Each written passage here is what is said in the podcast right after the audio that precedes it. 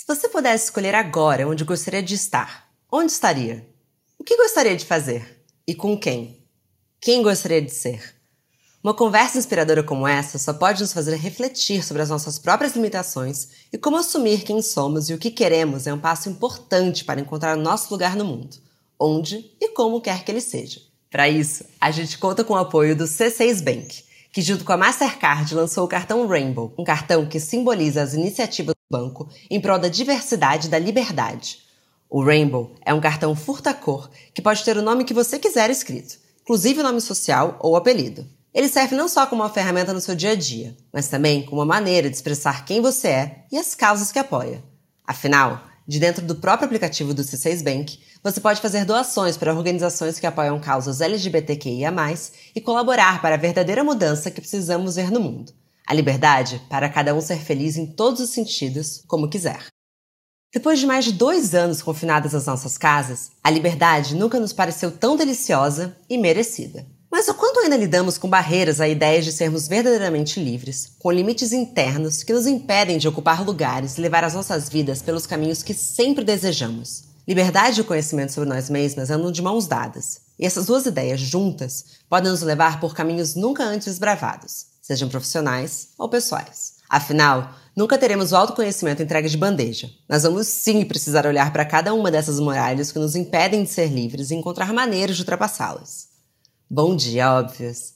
Eu sou Marcela Ceribelli, CEO e diretora criativa da Óbvios, e converso hoje a convite do C6 Bank e da Mastercard com a influenciadora e nômade digital Elora Raoni sobre liberdade para estar onde quiser.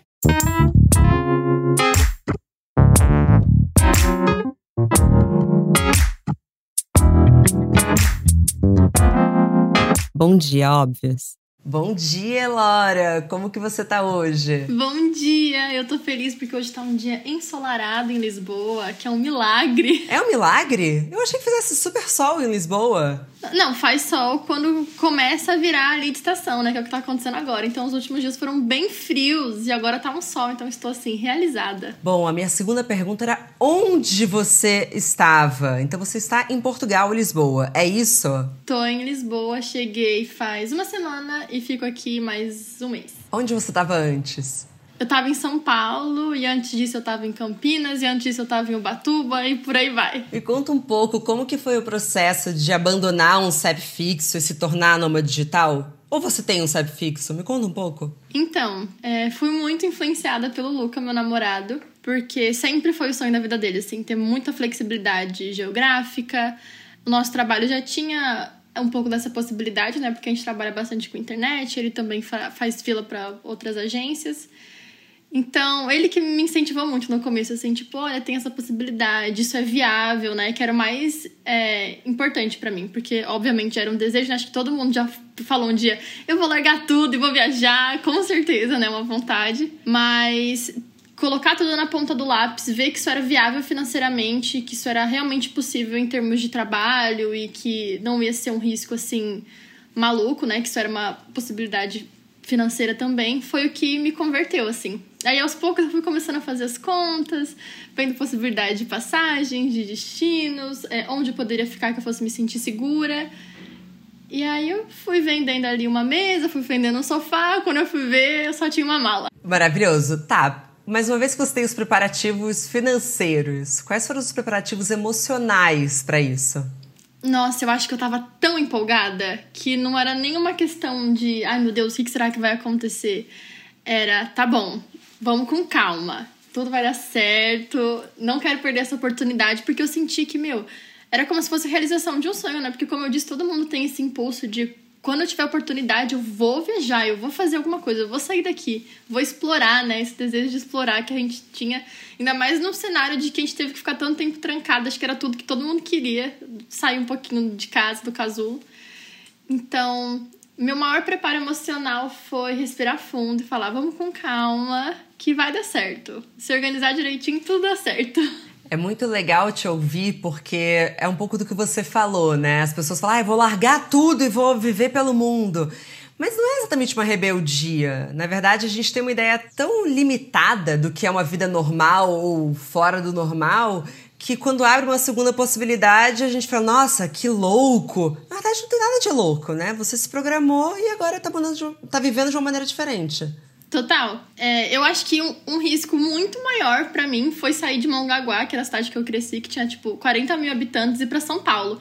Isso para mim foi um, um, pulo cultural e emocional tão maior do que viver viajando, sabe? Porque é uma realidade tão diferente sair de uma cidade minúscula do litoral de São Paulo para a maior cidade do país em termos de, de tipo mais urbanizada, tal.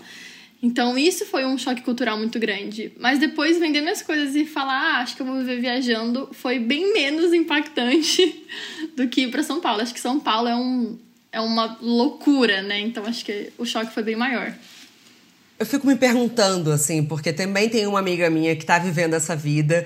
E eu falei pra ela, ah, porque no final do ano, final do ano passado, eu passei mais ou menos um mês viajando. E chegou uma hora que eu vi que cabia a minha vida em uma mala. E, e ela falou: Pois é, depois que você começa a não ter um lugar fixo e você vai viajando, você vê que assim, muito do que a gente tem é muito mais um apego emocional do que uma necessidade física das coisas. Como que você trabalha isso com você, Laura? Tem coisa que você sente falta? O que, que não pôde faltar na sua mala? Porque eu sou capaz de levar, sei lá, 40 livros e aí eu ia tomar só é, multa de excesso de bagagem. É, com certeza, uma coisa que eu sou muito apegada, tipo, coisinhas de papelaria, caderninhos e adesivinhos. É uma coisa que, tipo, faz um peso muito desnecessário, mas eu não abro mão. É tipo, meus adesivos de bichinhos e frutinhas vão comigo para onde eu for, não quero nem saber. Mas realmente é isso que você falou, e principalmente é, 2020, 2021 foram anos que tudo se digitalizou muito, né? Tudo foi muito pro home office, tudo ficou muito digital. Então, todos os processos de trabalho, para além dos nossos, né, que já envolvem mais internet, ficaram muito online de modo geral. Então, eu vi muitas pessoas de várias outras profissões, pessoas que eram psicólogos, pessoas que atendiam, tipo, contabilidade, enfim, várias outras profissões, que aos poucos começaram a fazer home office, tipo, da casa dos pais, que eram em outra cidade, e com o tempo foram indo, foram indo e falou: "Cara, eu acho que eu posso, sei lá, abrir mão um pouco aqui dessa estabilidade para viver outras experiências e não que uma seja melhor do que a outra. Isso é uma coisa que eu sempre faço muita questão de falar, mas são escolhas, sabe? Essa questão da liberdade que a gente tá justamente falando. É literalmente o que eu quero fazer agora. Qual, qual, o que faz mais sentido para mim nesse momento de vida. Talvez a, a Elora de dois anos daqui em diante fala: não, tudo que eu quero é um teto, é financiar uma casa, sei lá eu, é tipo ter essa estabilidade. Mas é a possibilidade da escolha, né? Isso que é um divisor de águas. E nesse momento fazia muito sentido para mim explorar. Eu vi uma influenciadora gringa que é nômade digital falando que hoje ela não se pergunta onde ela quer morar, ela se pergunta o que, que eu quero viver agora. Eu achei tão incrível, assim, você fala, não, agora eu acho que eu tô afim de ir pro verão. Onde é verão agora? Como que você tem decidido para onde você vai?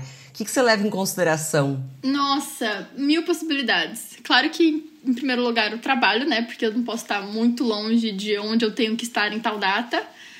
Mas o que eu levo muito em consideração é o que me empolga. A minha empolgação é a minha bússola para a vida, assim, em relação a tudo. Então, se eu tô num momento que eu sinto que vai me empolgar mais, estar tá num lugar mais calmo e viver um pouco mais aquela intensidade e estar tá naquele lugar que eu vou poder fazer vínculos mais profundos e ter realmente um senso de comunidade maior. Se aquilo me empolga naquele momento, eu vou para esse lugar. Ou se não, eu quero pipocar por aí, para todo tipo de lugar, conversar com todo tipo de gente por só 10 minutos, aí eu vou pra esse lugar, entende? É, é, literalmente o que faz o meu coração bater mais forte, assim. E como é que você se organizou financeiramente? Porque eu acho que essa pergunta vale ouro, tanto para as pessoas que já estão nesse desejo de, ah, quero virar frila, ou de fato no desejo de ser nômade digital. Você levou quanto tempo até conseguir colocar tudo em dia para falar, bom, agora posso ir? E aí eu tenho, na verdade, são duas perguntas e uma, tá? Porque eu tô bem curiosa. E como é que você organiza os câmbios? Porque essa é uma dúvida que eu tenho. É, que você vai receber, aí é menos dinheiro no lugar, é mais dinheiro no outro. Como é que você se planejou? Tá, vamos lá. É, a primeira coisa foi de como eu me organizei para sair, né? Para dar esse primeiro passo. Demorei mais ou menos uns sete meses para colocar, deixar tudo organizadinho, né? Porque além da organização financeira, tem uma questão burocrática, né? De contrato com a, o lugar imobiliário, enfim, todas essas coisas, com quem vai ficar cada uma das coisas, para quem eu vou vender, para quem eu vou doar, enfim. São muitas coisas. Quando você começa a perceber, tipo assim, de abajures a talheres, tudo vira uma coisa para você tirar da sua casa, entende? Então, demorei uns sete meses para me organizar. E, bom, a minha organização basicamente foi a seguinte: tá, se eu vivo com X nessa cidade que eu tô agora, que na época eu tava morando em São Paulo, que já é uma cidade cara, então eu tinha uma gordura de dinheiro boa, né? Tipo, tinha uma quantidade relativa assim de posso gastar isso em outras cidades, porque o quanto a gente gasta em São Paulo é tipo ser milionária em várias outras cidades, então já, já estava saindo com uma certa facilidade. Então eu pensei, tá, se eu gasto X em São Paulo, eu posso gastar até X aonde quer que eu esteja, considerando também a grana que eu vou demorar para chegar lá. Uma coisa que eu acho muito importante falar é que, apesar de ser nômade, é a primeira vez que eu tô fazendo uma viagem internacional. A maior parte do tempo eu fiquei no Brasil e bem perto de onde eu morava mesmo. Isso é uma coisa que eu acho muito importante falar, porque, sei lá, às vezes a gente acha que tem que cruzar o país ou cruzar o mundo para ter uma vida diferente. E não, eu tive uma experiência completamente. Mor... Eu tive uma experiência completamente diferente morando em Ubatuba, morando em Campinas, morando em Belo Horizonte, sabe? Que são cidades muito perto de onde eu morava, mas é impressionante quando você tem essa flexibilidade, você percebe que às vezes se você morasse uma rua para cima, sua vida seria completamente diferente, porque você ia frequentar outra padaria, os seus vizinhos seriam outros, eventualmente você podia conhecer pessoas diferentes, sabe? É muito louco ter esse contraste assim. É... E qual era o resto da pergunta? eu falei sobre câmbio, mas então faz todo sentido, na é verdade. É, você ficou em lugares próximos. Muito legal isso, porque muito do que a gente entende sobre o mundo, a gente vai. O nosso mundo vai ficando um pouco pequenininho, né? Quando a gente está num lugar só. E é demais trazer essa expansão de relações. Qual é a reação das pessoas quando você fala que você está vivendo uma vida de nômade? A primeira pergunta é: tá, mas você trabalha com o quê? tipo, como que isso aconteceu? Mas, no geral, as pessoas ficam, nossa, que legal. É, sempre tem algum primo maluco que já fez isso alguma vez. É muito louco. Tipo, nossa, o meu primo tá vivendo em hostel já faz três anos. Tem um conhecido de uma conhecida minha que já fez isso uma vez, sabe? Todo mundo conhece alguém que conhece alguém que já teve uma experiência parecida. Eu acho isso muito legal. Eu acho legal também que coloque em perspectivas de vários, várias possibilidades financeiras diferentes, sabe? Porque eu tô vivendo de aluguel temporário, né? Então alugo tipo uma casa para um mês ou um quarto para um mês, enfim, mas eu tenho um cantinho meu. E muita gente faz isso dividindo o quarto, né? Ou com hostel ou com voluntariado para ficar mais barato. E é muito legal porque cada pessoa que a gente conversa, a gente pega uma dica diferente, ou vê possibilidades diferentes. Tipo, no meu caso, eu preciso muito de um espaço privativo para poder gravar e ter essa privacidade, mas muitas pessoas não precisam, então elas tipo abrem mão desse, dessa possibilidade para ser mais viável financeiramente. Eu acho isso muito legal. É muito legal mesmo, porque quando você fala sobre São Paulo, por exemplo, que a gente paga de aluguel aqui, de fato dá para ficar pipocando durante um mês em várias praias e campo e sei lá, onde mais você quiser viver. Você chegou nessa conclusão? Com certeza, gente. São Paulo é muito caro, tudo é muito caro. Assim, até outras capitais que costumam ser caras também ainda são muito mais baratas do que São Paulo. Então era muito massa, porque às vezes até, sei lá, eu tinha que ficar num, numa acomodação mais simples em São Paulo, e com preço dessa acomodação mais simples eu podia ficar numa muito mais legal em Belo Horizonte, numa ainda mais legal no interior e numa ainda mais legal mais no interior ainda, sabe? E é outra forma de viver, assim. Tiveram meses, por exemplo, que eu fiquei morando na roça, numa, numa rua que não tinha nem endereço, nem internet, nem nada. E foi uma experiência tão diferente, assim, perceber como, cara, aquela comunidade vive daquela forma. Eu cresci num lugar muito diferente, fui morar num lugar mais diferente ainda. Olha como é interessante ter esses contrastes, sabe? Eu acho que é uma coisa que a gente leva pro resto da vida mesmo. Muito. Eu. Mas calma, quero te perguntar uma coisa antes. Você falou que você ficou numa rua sem internet. Mas aí eu penso, já que eu sou uma pessoa pouco familiarizada com o que a gente está falando aqui sobre nomadismo. Nomadismo? Nomadismo que fala? Nomadismo. Tá.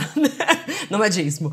É, o que diferencia o nômade do nômade digital? Então, nômade digital são pessoas que trabalham com internet, têm essa possibilidade de ficar pipocando por aí porque trabalham com internet.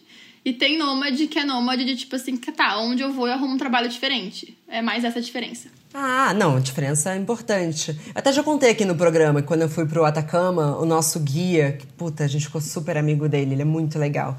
É, ele fazia um esquema que era: ele passava dois meses no Atacama, no auge do turismo, fazia, fazia, fazia dinheiro, aí viajava outros oito meses. Aí voltava pro Atacama Fazia, fazia, fazia dinheiro e voltava. E ele viajava, Elora, com um poodle que era cadeirante. E, e esse poodle já conheceu o Brasil inteiro numa dessas. E eu lembro quando ele me contou, a minha reação continuou sendo a mesma, assim tem muito tipo de vida para viver. Eu acho que quando a gente nasce com um roteiro pré-estabelecido, não é à toa que você fica vivendo um pouco no automático. Muitas pessoas chegam uns 40 anos e falam: tá, o que, que eu fiz até aqui? Você acha que você deixou de viver no automático também? Nossa, acho que sim. Acho que sim. Mas muito por conta disso, de tem outras vidas que podem ser vividas, sabe? Eu acho que isso é tão tão enriquecedor, assim, no sentido mais, mais humilde da palavra de meu Deus, a vida pode ser muito diferente, e o diferente pode ser muito bom, ou o diferente pode ser nem tão bom, mas com muito aprendizado, sabe? Isso é uma das coisas que eu mais gosto, tipo, por exemplo, aqui em Lisboa, é um lugar que o Luca já morou. O Luca morou três anos aqui em Lisboa.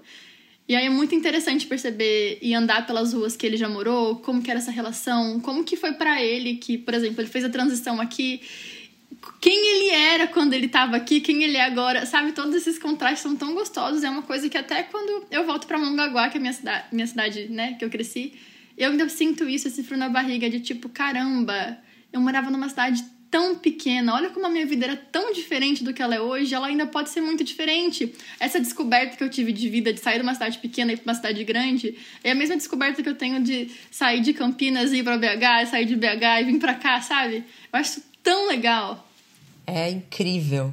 Eu tava passando pelo seu canal e eu parei num vídeo que eu gostei muito, que falava sobre arrependimentos e como você foi aliviando algumas culpas que você tinha, que você passou a ser mais gentil com quem você era e você se perdoou pelas decisões tomadas. E enfim, eu gostei muito desse vídeo. Procurem no canal dela quem quiser assistir.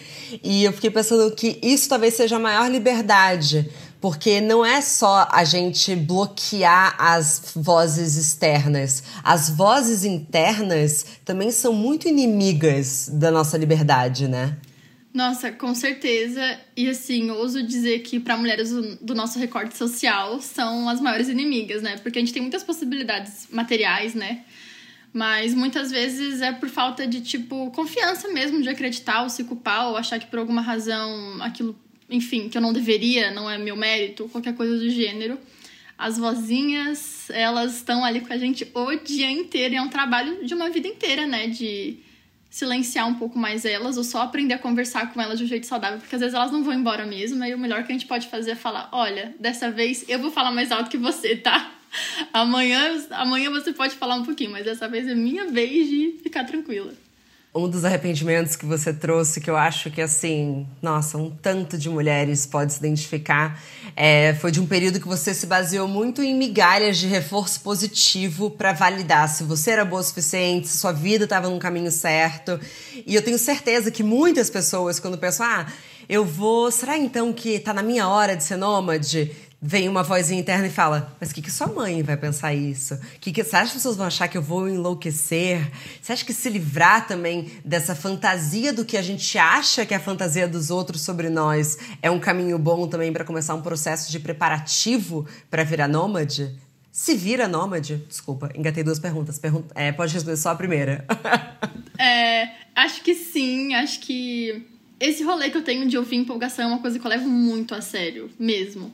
Então, acho que se você tá com esse frio na barriga de, nossa, essa ideia de passar um tempo em cada lugar e ter essa flexibilidade, isso me empolga. Ser nômade é uma coisa que me empolga. É viável para mim em termos é, materiais, eu tenho a condição, eu tenho um trabalho remoto, isso é uma possibilidade para mim. Se isso te empolga, isso não for te trazer nenhum prejuízo é, real, cara, por que não, sabe? Vai. Uma coisa que me trazia muito essa vozinha era: será que essa é a decisão mais responsável Eu tenho muito esse apego a responsabilidade, que é com certeza a vozinha do meu pai falando: você tem que ser uma boa menina, blá blá blá. Eu falava assim, cara, mas isso não é o mais responsável. Eu tenho uma. Eu tenho esse trabalho e ele me traz tantos benefícios. Será que vai ser a melhor forma de investir no meu trabalho? Ou de aproveitar a oportunidade que eu tenho de carreira? Ou todas essas coisas. E eu ficava assim, cara, não tem uma resposta certa, porque eu tô tanto buscando essa bendita resposta certa, sendo que, meu, são escolhas diferentes. Se eu priorizar essa minha empolgação, esse meu friozinho na barriga nesse momento, eu vou ter ganhos diferentes dos ganhos que eu vou ter se eu me dedicar completamente à minha carreira. São ganhos diferentes, mas não tem uma resposta certa. Cada um tem os seus próprios benefícios. E acho que sobre virar nômade. Acho que sobre virar nômade acho que é um rolê de que nada é, tudo está, sabe? Nesse momento eu tô por aí perambulando mas como eu disse, só Deus sabe se amanhã eu vou ser a louca da estabilidade novamente, eu vou querer alugar uma casa, fazer um financiamento, só Deus sabe. É engraçado que alguns momentos quando você tá falando, e inclusive é uma grande coincidência, parece que você, a gente poderia estar tá falando sobre ser monogâmica ou não. Dá pra quase fazer um paralelo. E para quem não sabe, a Elora tava no primeiro episódio do Bom Jobs falando sobre monogamia, então assim, é um retorno. Como é que foi pro seu relacionamento? É, é bom essa novidade? novidade ou às vezes é desafiador? Porque assim, vamos combinar, vai, viagem em casal sempre aumenta mais a chance de alguma briga, porque é mais perrengue, tem mais fatores ali. É bom pro casal virar, se tornar, ser nômade junto? Cara, você acredita que essa é uma pergunta que eu nunca me fiz? É a primeira vez que eu lido com, com esse questionamento. Mas, cara, eu acho que pra gente foi tão natural e tão orgânico, porque os dois gostam muito de viajar, de estar com pessoas diferentes. E o Luca também.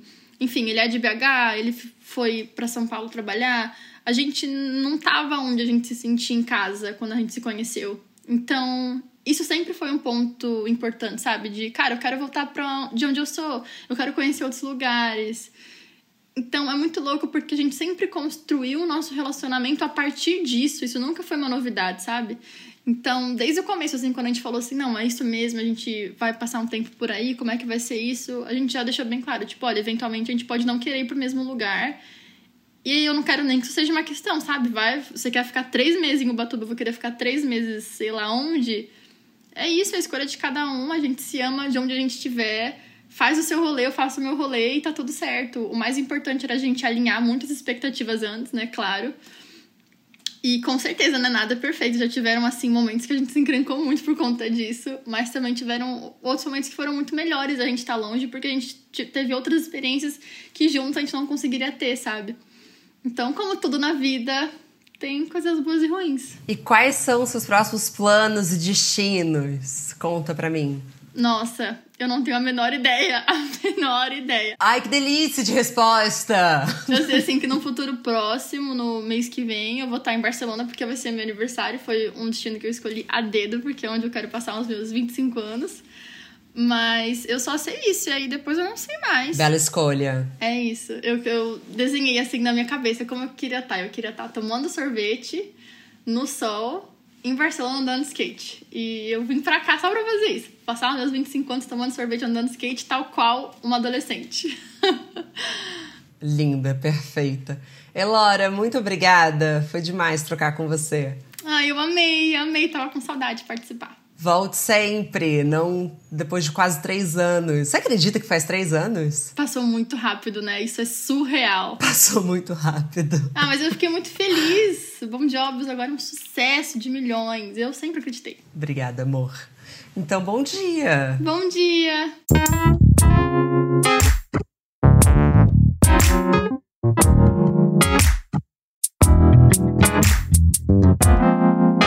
Muito obrigada também a você que nos escutou até aqui.